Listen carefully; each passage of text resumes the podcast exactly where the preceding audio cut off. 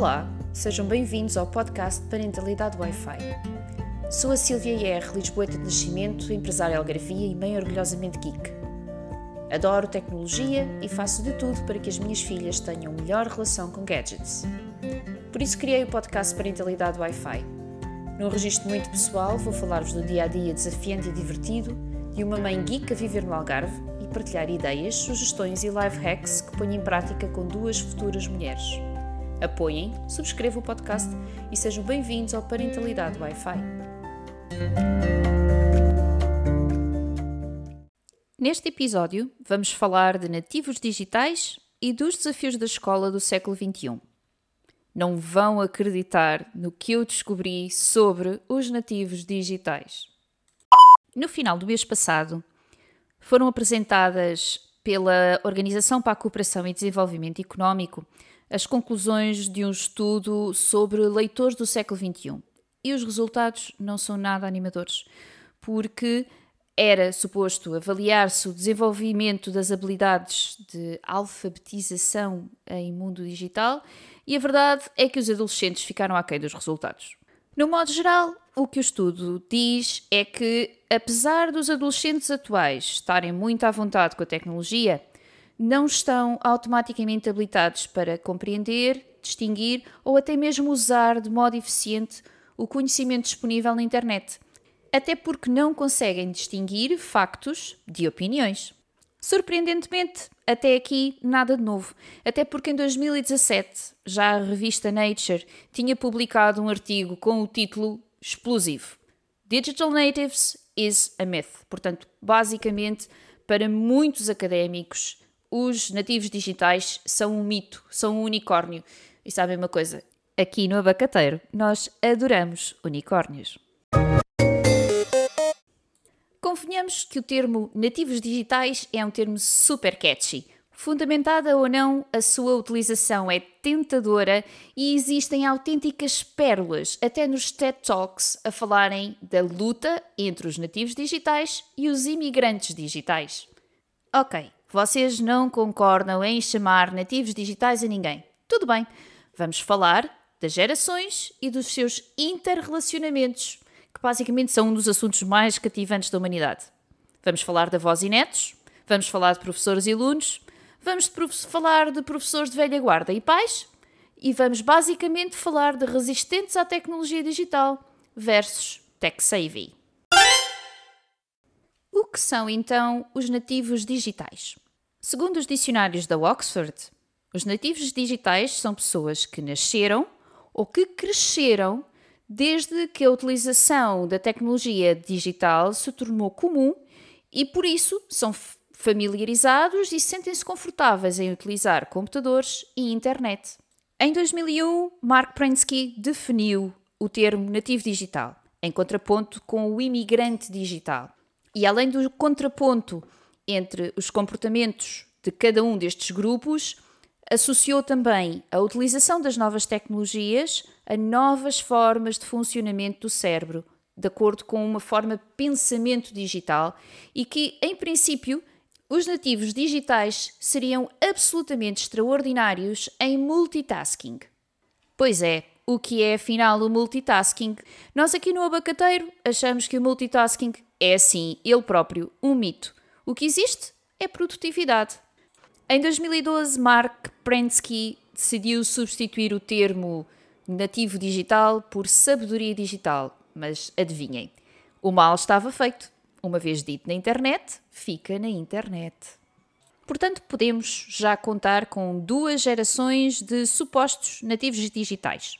A primeira geração foi a geração que teve um, acesso generalizado à televisão, ao computador, aos jogos de vídeos, às consolas e à internet dos modems que faziam os barulhos super giros.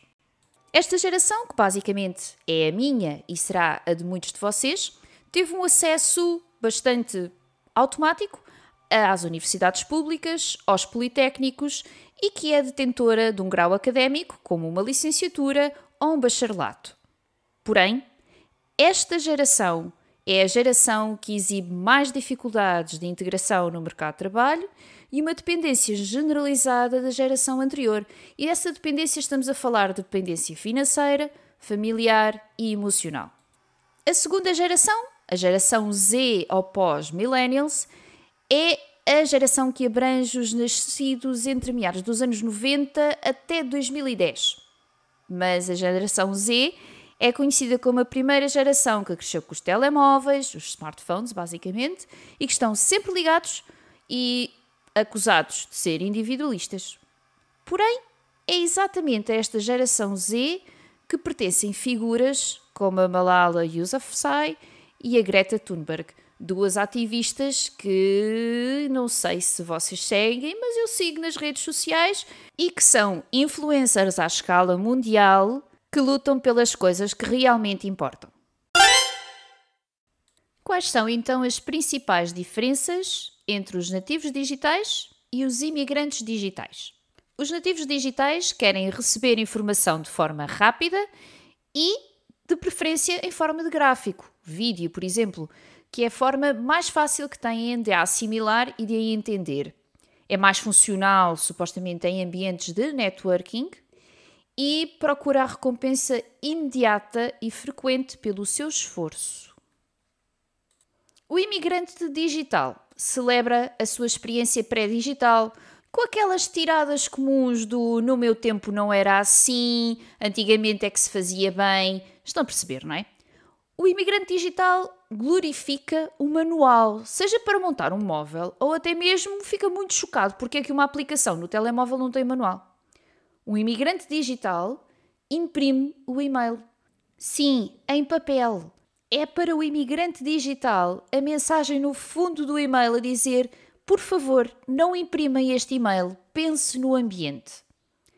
O imigrante digital é aquela pessoa que vos chama ao gabinete ou à sua própria secretária para vos mostrar um site em vez de vos enviar um link é o colega que enviou um e-mail e que telefona a seguir para perceber se o destinatário recebeu o e-mail ou não.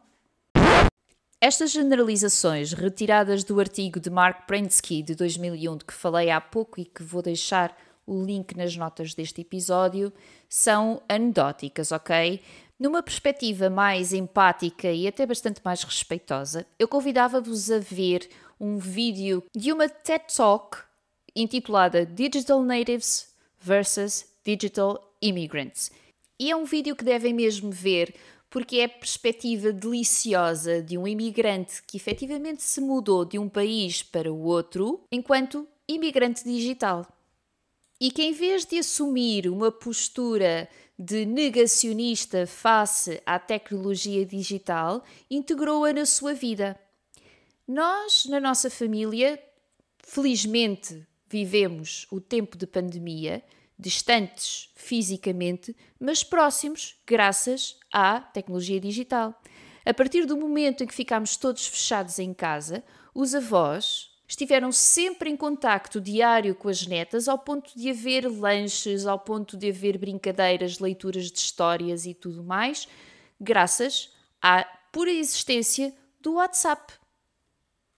Os avós da nossa família, por serem imigrantes digitais e por utilizarem as tecnologias no dia a dia, continuaram a fazer a sua gestão bancária, continuaram a fazer a sua gestão até de consultas, continuaram a consultar os perfis de redes sociais dos amigos. Enfim, conseguiram manter alguma sanidade mental, a que foi possível para todos nós, porque, cumprindo com o distanciamento físico, não foram obrigados ao distanciamento social.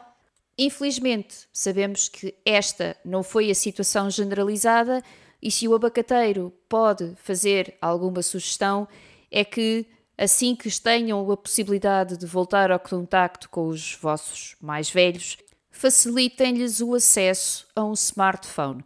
Não estou a falar de um telefone fixo, estou a falar de um smartphone, porque pelo menos aqui em casa se não tiver vídeo, dificilmente conseguem que as crianças digam qualquer palavra ou qualquer frase que não seja monossilábica por telefone, ok?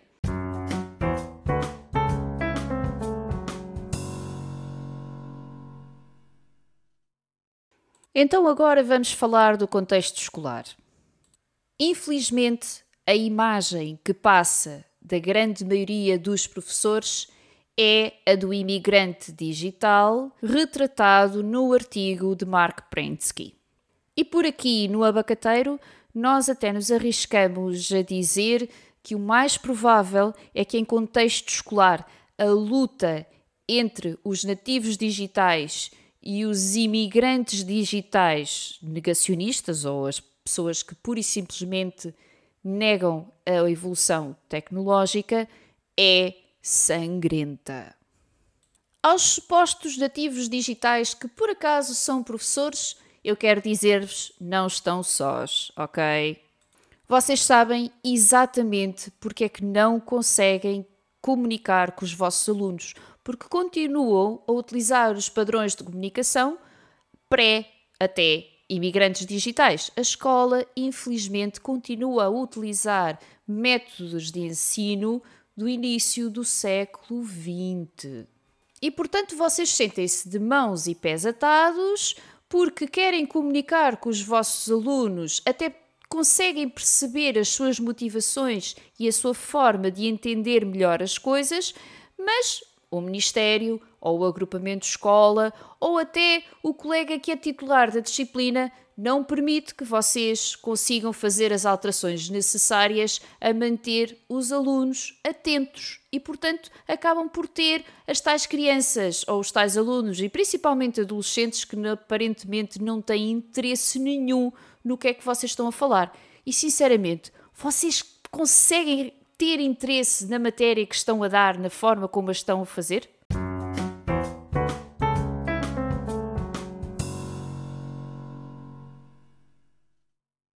Desde 2017 que pessoalmente eu travo uma luta no início de todos os anos letivos por causa das plataformas digitais das editoras dos livros dos meus abacatezinhos. É de conhecimento geral que o peso nas mochilas é absurdo e, inclusivamente, as plataformas digitais das editoras permitem o acesso a uma série de recursos educacionais que já passaram pelo crivo, quer do Ministério, quer das próprias editoras, e que constituem fontes credíveis de informação. A utilização destes recursos poderá facilitar a execução dos trabalhos de casa por parte dos alunos e o interesse nas matérias, porque é um conteúdo em formato de vídeo, consequentemente muito mais apelativo do que um texto. Se ouviram o episódio anterior, vão achar muito estranho e até poderão pensar que o abacateiro sugere que as crianças passem ainda mais tempo em frente aos ecrãs. Isto não é verdade, ok? A ideia é o tempo de visualização de vídeos ter um objetivo específico e a própria criança sentir-se motivada a aprender. Voltando ao contexto familiar e concentrando esforços na relação pais e filhos, o abacateiro sugere que sigam a Dr. Devra Heitner, uma investigadora norte-americana que se dedica ao estudo e ao apoio às dinâmicas familiares de nativos digitais. A sua apresentação numa TED Talk é de visualização obrigatória. Eu vou deixar o link nas notas do episódio. A sua apresentação intitula-se A Empatia é a App, criando nativos digitais atenciosos. Esta investigadora defende que a atual ansiedade com a tecnologia digital não é diferente da sentida pela humanidade, como quando surgiram as viagens por comboio ou um telefone em cada casa, portanto a reação não tem nada de novo. Ela refere também que, provavelmente por causa do sensacionalismo jornalístico, estamos concentrados nas coisas erradas relativamente à tecnologia digital e aos nossos filhos. E que o ênfase deve ser colocado na empatia entre crianças, entre pais e filhos e entre pais. Além deste TED Talk, gostaria também de vos propor a leitura do livro Screenwise, também desta autora, e cujo link de afiliados para a Amazon eu vou deixar nas notas. Sim, é um link de afiliados e, portanto, poderão contribuir de alguma forma para o abacateiro se comprarem o livro com este link.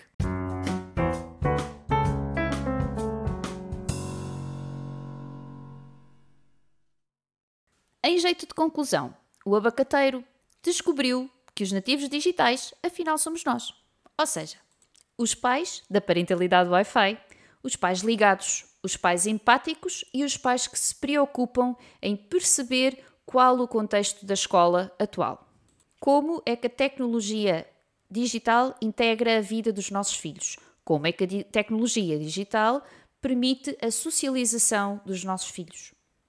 Como é que a escola, adotando um papel mais ativo na literacia digital dos seus alunos, irá promover um futuro para os cidadãos do mundo que nós queremos que eles sejam empáticos, atentos e ativos.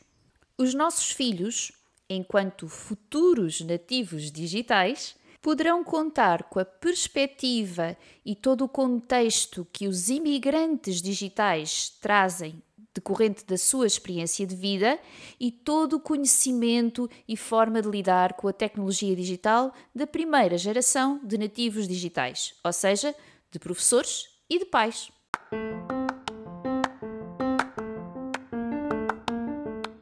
Para o próximo episódio do Parentalidade Wi-Fi, podem contar com uma discussão sumarenta sobre o culto do corpo. Vem aí o verão e, como podem calcular, temos aqui dois pequenos abacatezinhos que já nos levantaram algumas questões de segurança e que gostaríamos muito de partilhar convosco. Se gostaram do episódio, já sabem, sigam-nos, subscrevam e apoiem o podcast de Parentalidade Wi-Fi. E se estiverem interessados em tornar-se patrocinadores, já sabem, basta enviar um e-mail para parcerias.parentalidadewifi.com. Beijinhos!